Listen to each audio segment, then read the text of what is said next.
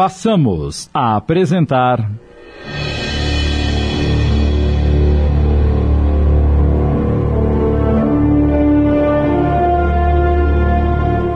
Reflexos do Passado, inspirado na obra de Cida Romagnoli Moraes, adaptação de Sidney Carbone.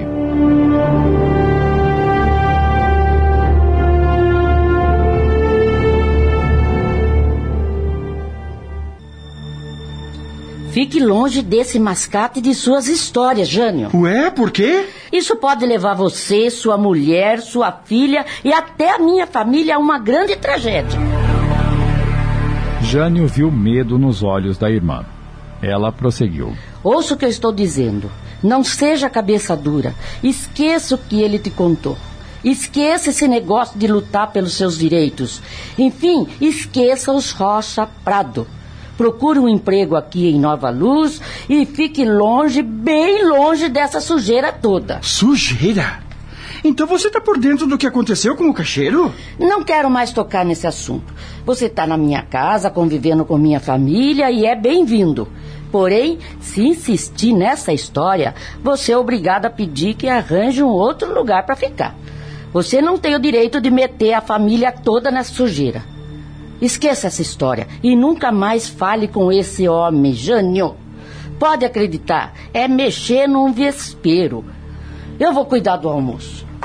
Ah, essa agora! Jânio ficou confuso e ao mesmo tempo espantado com a rispidez das palavras. Nunca vira a irmã assim.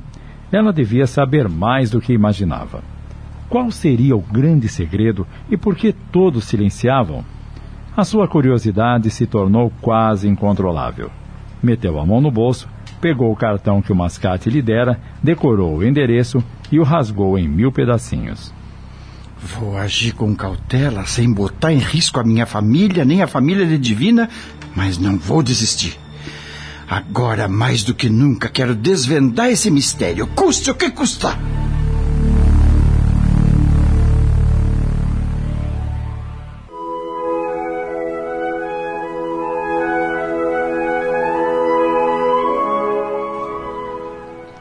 No dia seguinte, às cinco horas da manhã. Jânio, acorde! Jânio! Ah, ah. Jânio, acorde, homem! Ah, ah, ah, o que foi, Daisy? Aurora, ela acordou com uma febre muito alta. A filhinha do casal tinha sete anos. Era uma criança muito miúda e magra. Estava sentada na caminha improvisada com cadeiras e colchas muito pálida. O que ela tem? Nunca vi assim. Não sei. Acordei com ela gemendo. Botei a costa da mão em sua testa e ela tá pegando fogo. Ah, meu Deus. Temos que levar ela ao médico, mas estamos sem dinheiro.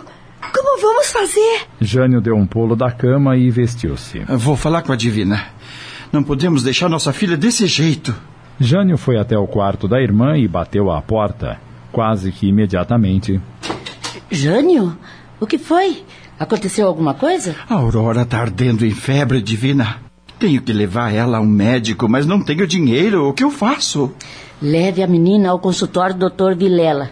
Ele é muito caridoso e não cobra de quem não pode pagar. Mas ainda é muito cedo. Garanto que a esta hora já tem uma fila enorme esperando ele abrir o consultório. Então me dê o endereço. Eu vou com você. Tenho que entregar algumas costuras e o consultório fica no caminho. Prepare a menina enquanto eu me troco. Doutor Vilela era um médico antigo na cidade. Seus cabelos brancos emolduravam um rosto sereno e amigo. Seus olhos eram de um azul muito intenso e brilhavam como duas pequenas estrelas. Seu consultório era de uma simplicidade incrível. Só havia o estritamente necessário a mesa onde ele fazia suas anotações e atendia aos pacientes, duas cadeiras simples do outro lado para os clientes, uma estante com alguns livros de medicina e uma maca num canto. Também havia uma pia, onde ele lavava as mãos e, na parede ao fundo, um quadro de Jesus socorrendo uma criança ao colo da mãe. Divina deixou-os em frente do consultório e foi entregar as suas costuras. Havia uma fila enorme em frente. Jane pensou. Se eu entrar na fila, a Aurora só será atendida daqui a umas duas ou três horas. Ah, não dá para esperar todo esse tempo. Com a menina nos braços, ele entrou na recepção e foi falar com a recepcionista. Moça, minha filha está com uma febre muito alta, precisa de atendimento urgente. A recepcionista olhou para a garotinha e, constatando que ele falava a verdade, pediu que esperasse um pouco. Mal saiu o paciente que estava sendo atendido, ela os conduziu para a sala do Dr. Vilela.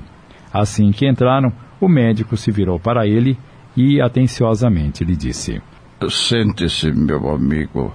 Já vou examinar a doentinha. Fique tranquilo. Jânio sentiu uma grande paz naquele lugar. Sabia que sua filha estaria em boas mãos. Dava para perceber o ambiente leve, suave, e a visão daquele quadro na parede serenou seu espírito. Nunca o vi por aqui. Está de passagem por Nova Luz? Não, doutor. Eu me chamo Jânio. Sou irmão da Divina, uma costureira que mora lá pelas bandas do Riacho. Ah, sim. Eu conheço a dona Divina.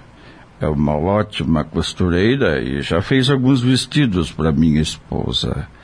Mas o que aconteceu com a pequenina? Amanheceu com febre muito alta, doutor. À noite gemeu muito. Ela nunca ficou doente, tem boa saúde. Coloque-a na maca para eu examiná-la. Feito isso, o médico aproximou-se da menina e examinou a garganta, ouvidos, apalpou a barriga, dobrou uma perna, depois outra. Em seguida, permaneceu mudo ao seu lado durante algum tempo, sem dizer uma só palavra. Jânio já estava impaciente, ansioso para saber o diagnóstico. O médico continuou o exame minucioso. Agora, com o estetoscópio, auscultava os pulmões. Mais uma pausa, silencioso, ao lado de Aurora, como se estivesse com o pensamento bem longe dali. Jane olhava a cena e imediatamente seus olhos se voltaram para o quadro de Jesus. A semelhança era incrível. O médico também pousava sua mão na cabeça de Aurora com muita suavidade e amor. De repente, virou-se para o pai, que aguardava preocupado, e pediu: Fique aqui ao lado da maca para ela não cair. Imediatamente, Jânio fez o que o médico mandara. E então, doutor, é grave o que minha filha tem? Pode ficar muito grave se não cuidarmos dela. Porém, a prescrição é mais para o senhor do que para ela. Por que para mim, doutor? Caro amigo, a sua menina está passando por uma nova fase de vida. É quando inicia o processo de preservação de sua identidade. Nesta fase, a criança luta para controlar seus objetos pessoais, suas relações sociais, que ajudam a definir quem ela é. Suas metas e aspirações começam no fundo do quintal ou no pátio da escola. Fica mais sensível e a percepção do que se passa ao redor torna-se mais intensa. Não vejo nenhum sintoma que justifique esta febre tão alta. Acredito que seja algum fator externo que de alguma forma exerceu uma grande influência em seu físico, causando esta reação tão intensa. Desculpe, doutor, mas não estou entendendo. Ela passou por uma mudança, alguma mudança em seus hábitos? Alguma coisa mudou repentinamente em sua rotina? Ah, isto sim. Nós acabamos de mudar para a casa de minha irmã. A gente morava na fazenda Rocha Prado. Fui dispensado do trabalho e, como não possuímos recursos, pedi abrigo na casa de Divina, da qual já lhe falei. Acredito que este seja o seu mal. Ela está estranhando o ambiente e com certeza com saudades da vida que tinha na fazenda. Isso lá é verdade. A minha Aurora parecia um passarinho na fazenda. Corria pelos campos, cuidava de algumas plantinhas, alimentava as galinhas e os porcos que tínhamos no fundo de nossa humilde casinha. Ela também tinha muitas amiguinhas que todos os dias passavam lá em casa para brincarem ou irem para a escola juntas. Adorava a professorinha. Pois é, senhor Jânio. Este é o problema de sua filhinha. Ela está sofrendo a separação de tudo isso. Sente falta da liberdade, das brincadeiras, da vidinha simples que levava na fazenda. Mas o que eu posso fazer? A gente não tem mais possibilidade de voltar para lá, já que fui escorraçado pelo meu patrão. Como minha Aurora poderá sair dessa tristeza, doutor? É exatamente por isso que eu disse que a prescrição seria mais para o senhor do que para a menina. Ela precisa de muito carinho, muita atenção. Também necessita conviver com crianças de sua idade. Sua irmã tem alguma filha pequena? Não. Seu filho mais novo tem 13 anos e não se dá muito bem com a Aurora. Implica com ela, entende? Quanto à escola, só consegui vaga para o ano que vem. Acho que tem uma solução, senhor Jânio. O senhor tem alguma religião? Estamos apresentando. Reflexos do passado. Voltamos a apresentar.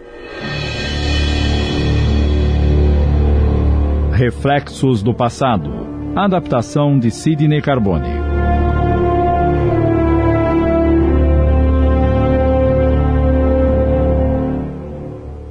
Sou católico, mas não praticante. Lá uma vez ou outra vou na missa. Meu tempo não permite me dedicar a uma religião.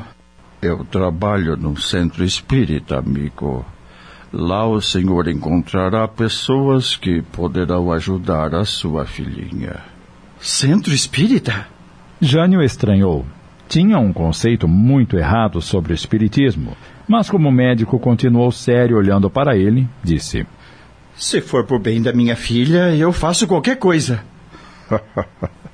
Meu bom homem, não mandaria o senhor para um lugar que não fosse comprometido com o amor e a verdade. Lá sua filha poderá entrar num grupinho de moral cristã que muito a beneficiará em todos os sentidos. Terá orientação, esclarecimento e, ao mesmo tempo, poderá conviver com crianças da sua idade. A moral cristã, como o próprio nome diz, é baseada no Evangelho de Jesus, nos seus ensinamentos acho que seria uma boa solução para o problema que a está afetando. E isso vai fazer desaparecer a sua doença, a febre? Ela vai voltar a ser como era antes?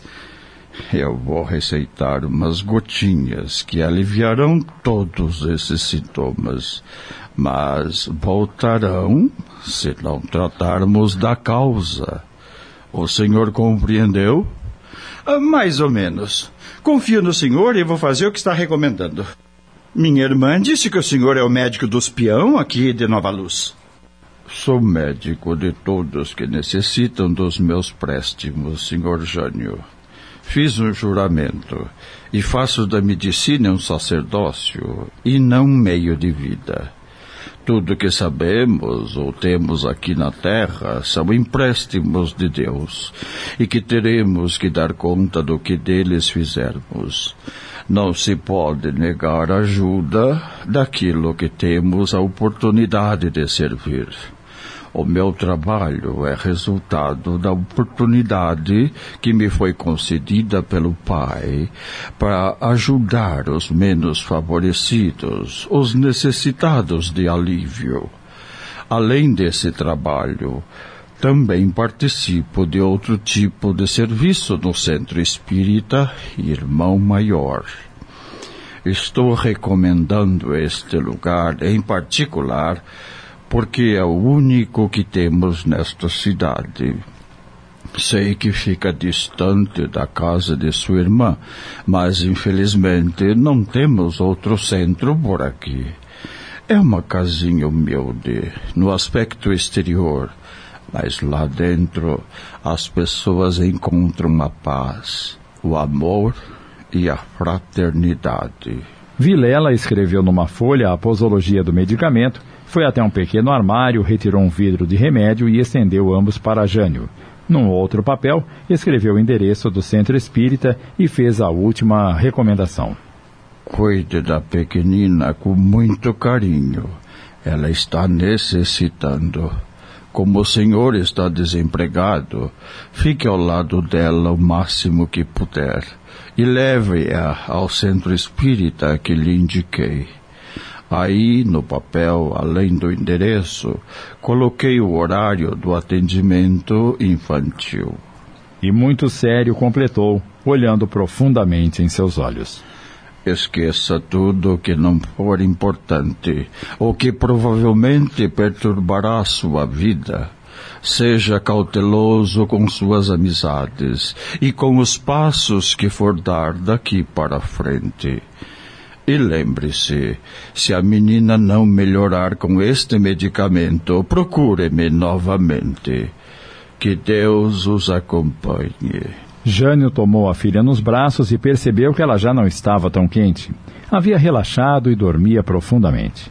Olhou novamente para o médico, espantado pela melhora da filha e emocionado agradeceu.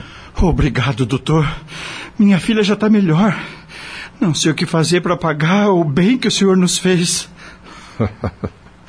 Há um jeito de me pagar, senhor Jânio.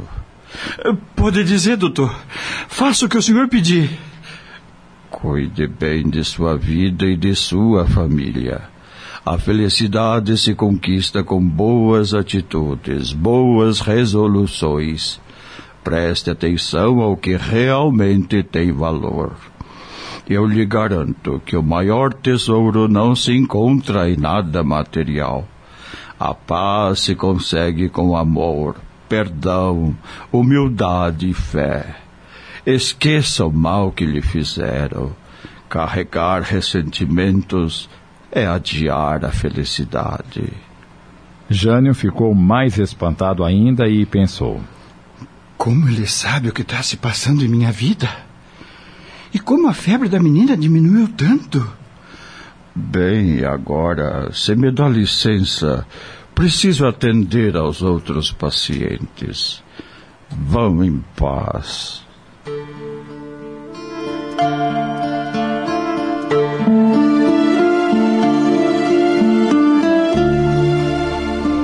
Jânio deixou o consultório aturdido, carregando a filha nos braços. Enquanto caminhava rumo à casa da irmã, sua mente estava confusa. Ao mesmo tempo em que ouvia ecoar dentro de sua cabeça os conselhos tão amorosos do médico, também ouvia as palavras de Homero sobre a misteriosa carta. O que devo fazer? Vou ao encontro do mascate? No que isso poderá me prejudicar? Chegando em casa, deitou a filha em sua caminha. Daisy e Divina estavam ansiosas. O que a nossa Aurora tem, Jânio? E o que disse o doutor Virela? Calma, ela tá bem. E por que aquela febre tão alta? O doutor disse que ela tá com saudade da fazenda, por isso.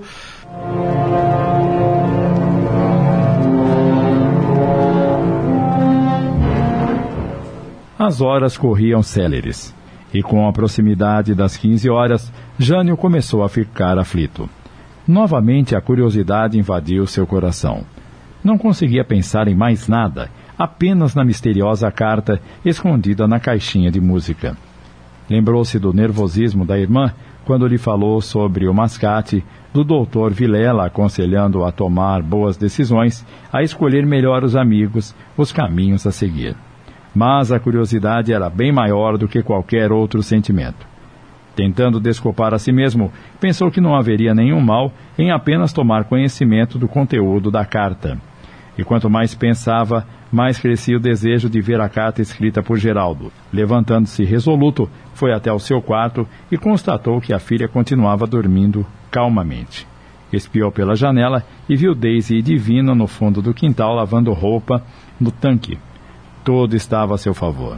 Talvez fosse e voltasse ninguém sentiria sua falta, pensou ele. Assim, resolvido, pegou o chapéu que estava dependurado atrás da porta e saiu rapidamente, tomando a direção da pensão onde se hospedava o caixeiro viajante. Eram 15 horas em ponto quando ele entrou na salinha da pensão. Avistou alguém atrás de um pequeno balcão e, aproximando-se, disse: Gostaria de falar com o senhor Homero Mendonça. Combinamos de nos encontrar aqui. Ele está me esperando. A senhora que estava atrás do balcão perguntou se ele se chamava Jânio. Uh, sim, senhora. Imediatamente ela mandou que ele subisse uma pequena escada que dava acesso ao andar superior, onde ficava o quarto 27, em que Homero estava hospedado. Jânio agradeceu e subiu a escada de madeira. Dois lances depois, avistou um corredor comprido com várias portas. Procurou a do número 27 e. Logo em seguida, ouviu uma voz vinda de dentro do quarto. Entre! A porta só está com o trinco. Ele reconheceu a voz do mascate. Abriu a porta, entrou fechando-a em seguida. Era um quarto pequeno, com um mobiliário muito simples e estritamente necessário. Avistou o mascate sentado à frente de uma mesa repleta de papéis, fazendo anotações num grande livro de capa preta. Ele levantou a cabeça e. Um minuto só e já conversaremos. Jânio ficou parado, de pé, sem saber o que fazer. Sentiu um certo arrependimento por estar ali, movido por uma doentia curiosidade. Pensou até em ir embora, porém, como se adivinhasse o seu pensamento, Homero indicou uma cadeira. É, Sente-se, Sr. Jânio. Ele sentou-se, sentindo um certo desconforto. Afinal, era um estranho que estava ali à sua frente. O que sabia dele? Apenas que era um caixeiro viajante que fora amigo do mascate da roça e que possuía uma carta misteriosa e reveladora. De repente, Homero fechou o livro e levantou-se já com a bendita caixinha de música nas mãos. Muito bem, Sr. Jânio. Veio me procurar por causa disto aqui, não é? Uh, sim, fiquei curioso. Mas se o senhor preferir, posso voltar outra hora, quando eu estiver mais desocupado. Não se preocupe, eu já terminei minhas anotações. Se eu combinei com o senhor, não vou roer o trato. Puxou uma cadeira e sentou-se em frente ao lavrador. Com muito cuidado, foi abrindo a misteriosa caixinha. Retirou o feltro que havia colocado no fundo, depois as taxinhas e finalmente levantou o fundo falso. Lá estava a carta, bem dobrada. O coração de Jânio bateu descompassado. Sua aflição era tamanha que começou a suar. O que há? Não está se sentindo bem? Ah, não, não. Eu estou bem sim. Não está me parecendo. O senhor está até tremendo. É, talvez por nunca ter me encontrado numa situação como esta. Compreendo. Quando o mascate depositou a carta em suas mãos, ele sentiu um frio na espinha. Aí está a carta, Sr. Jânio. É, é, pois é. Depois que se inteirar do conteúdo, vai compreender por que eu preferi que a lesse a contar-lhe o que está escrito. O que foi? Confesso que. que, que, que estou com um certo receio. Mas se veio até aqui, não vai desistir agora, não é? Ah, não, claro que não. Então, o que está esperando? Abra e leia.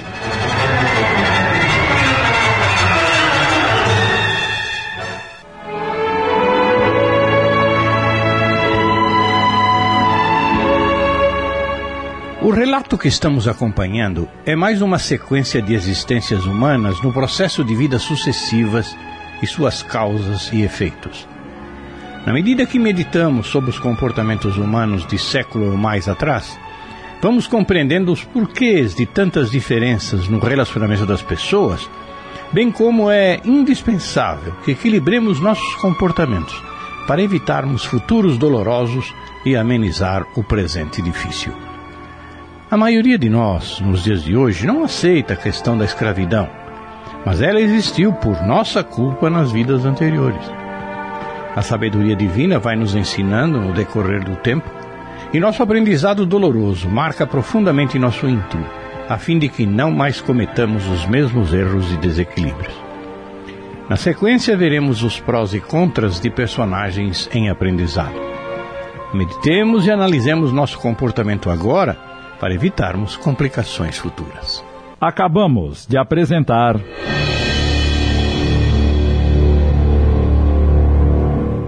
Reflexos do Passado.